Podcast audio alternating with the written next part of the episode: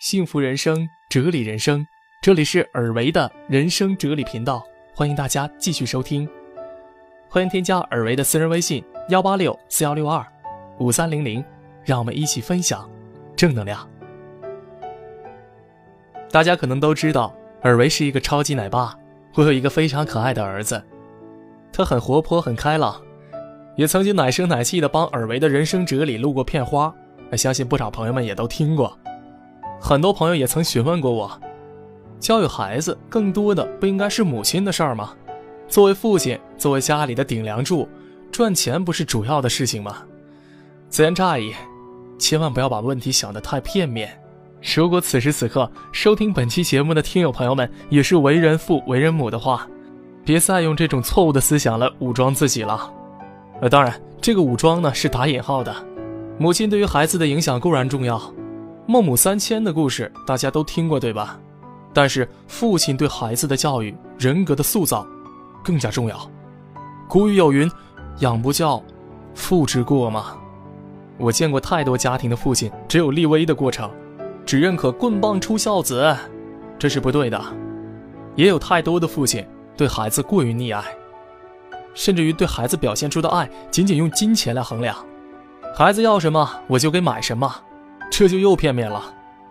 其实养育孩子、教育孩子，可远远没那么简单。尔维是一名心理咨询师，我要告诉大家，儿童成长心理学是我们每个人都应该关注的，无论是爸爸妈妈、爷爷奶奶，还是姥姥姥爷。特别是不要对比我们成长过程中那些错误的方式、不科学的方法，让孩子重蹈覆辙呀。可能有一些大人还在拿着不科学的方法在养育孩子。还振振有词地说：“我从小就是这么长大的呀，不是也挺好的吗？”那么现在，请你静下来，冷静地想一想，是不是为你的不学习、不进步，而在找借口呢？养育孩子可不仅仅是让他衣食无忧那么简单呐。不过也别着急，只要树立了正确的观念，知识是慢慢积累的。那么本期节目，尔维就和大家共同分享书法人的一篇文章，题目叫做。为什么你的孩子不懂得心疼你呢？我们一起听听看。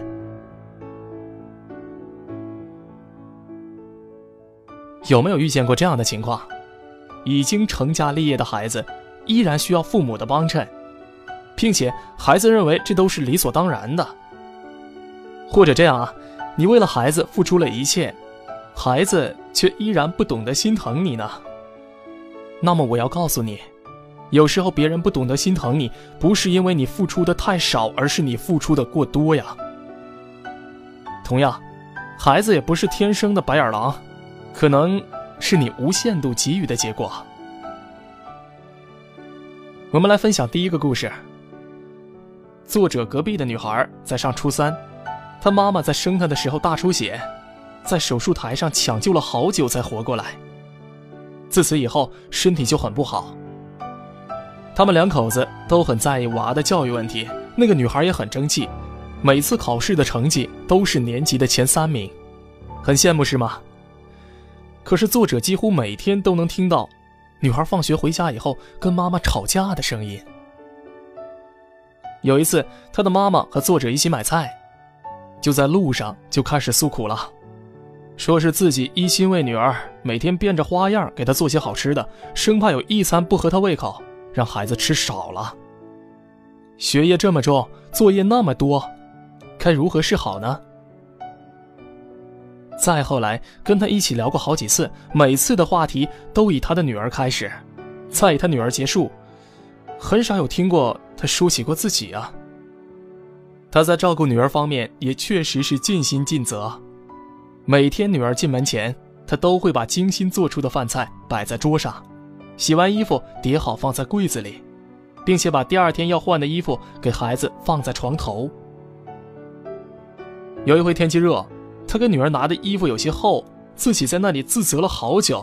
我对他说：“孩子都上初中了，热了肯定会自己脱的。”可这样一位尽职尽责、无微不至照顾女儿的妈妈，却每天要接受孩子的责备与挑剔。女儿从来不觉得妈妈为她付出有多辛苦，好像自己享受到的一切都是理所应当的。我想，如果那位妈妈让女儿放学回来自己盛饭、自己收拾房子和衣服，是不是又是另外一个结果呢？接下来给大家分享第二个故事。我有一个很要好的同学，他有一个妹妹。有一次我去他家里做客，他妹妹嫌他妈妈的饭做的不好吃，要吃肯德基，向他妈妈要钱去买。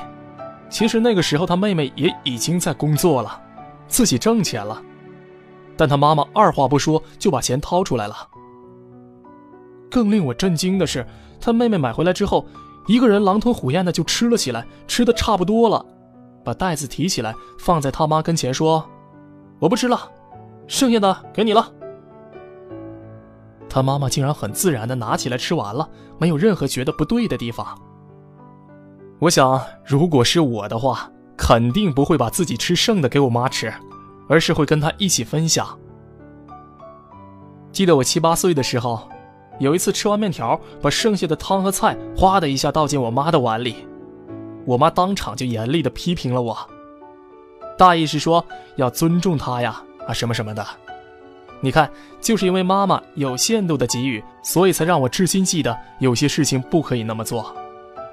其实，我那个同学的妹妹到现在自己生孩子了，也当妈妈了，都没学会心疼她自己的妈妈。上次她要搬家，让她妈帮忙去收拾。她回到家的时候，她妈妈刚下班回来，正在做饭，她就一个劲儿的催呀催呀。她妈妈做好饭，自己一口都没顾得上吃。就去收拾东西了，而且他妈在做饭的时候还问他妹妹吃过了没。他妹妹说在来的路上买饺子已经吃完了。我又震惊了，心里想为什么不打个电话问问他妈吃饭没？如果没吃的话，买来一起吃不很好吗？我那位同学的妈妈整天埋怨自己的老公和女儿不知道心疼她，可她从来都不知道。自己奉献的过多，以至于让人觉得他根本不需要心疼，仿佛他生下来就该心疼别人一样。还记得在新闻当中那个在机场杀害母亲的汪家晶吗？他在日本留学五年，期间的生活费和学费都来自于母亲每个月七千元的收入。他心安理得地享受着母亲给予的一切，从未想过自己二十四岁的大好年华。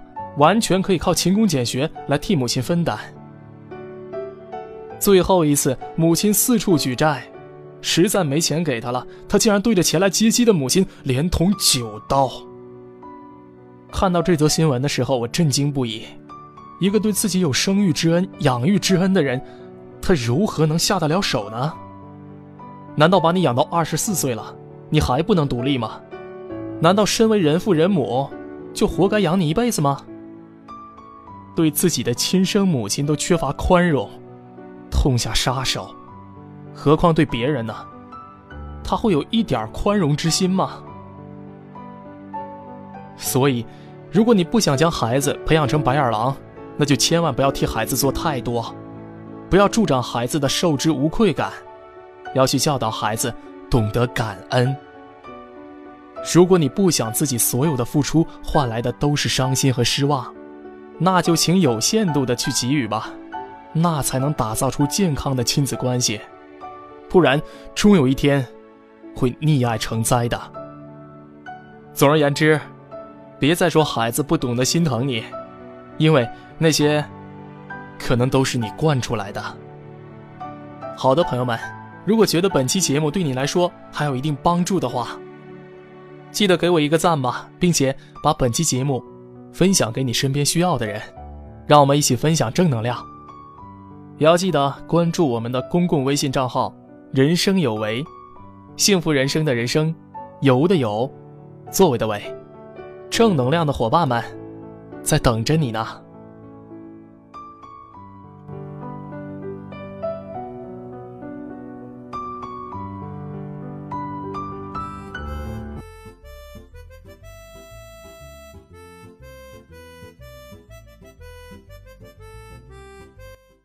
大家好，我是莱恩。今天我想教大家一段拍手歌。这段拍手歌是太爷爷创作的，可以教会大家很多生活中的好习惯。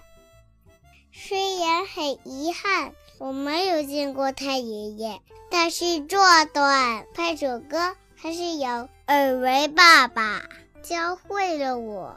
今天我分享给大家，大朋友、小朋友们一起学起来吧！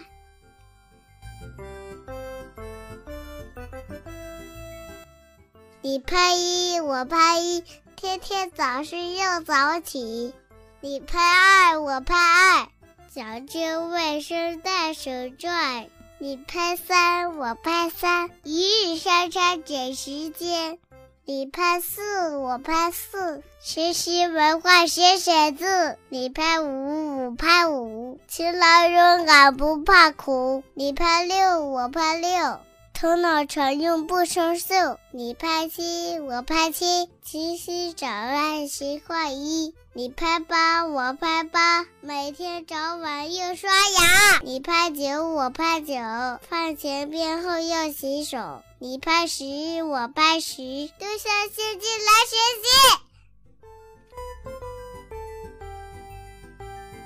大朋友、小朋友们，你们学会了吗？希望大家都能快乐生活，幸福永远。来，合尔为爸爸，祝福你们。嘟嘟嘟嘟嘟嘟嘟嘟嘟。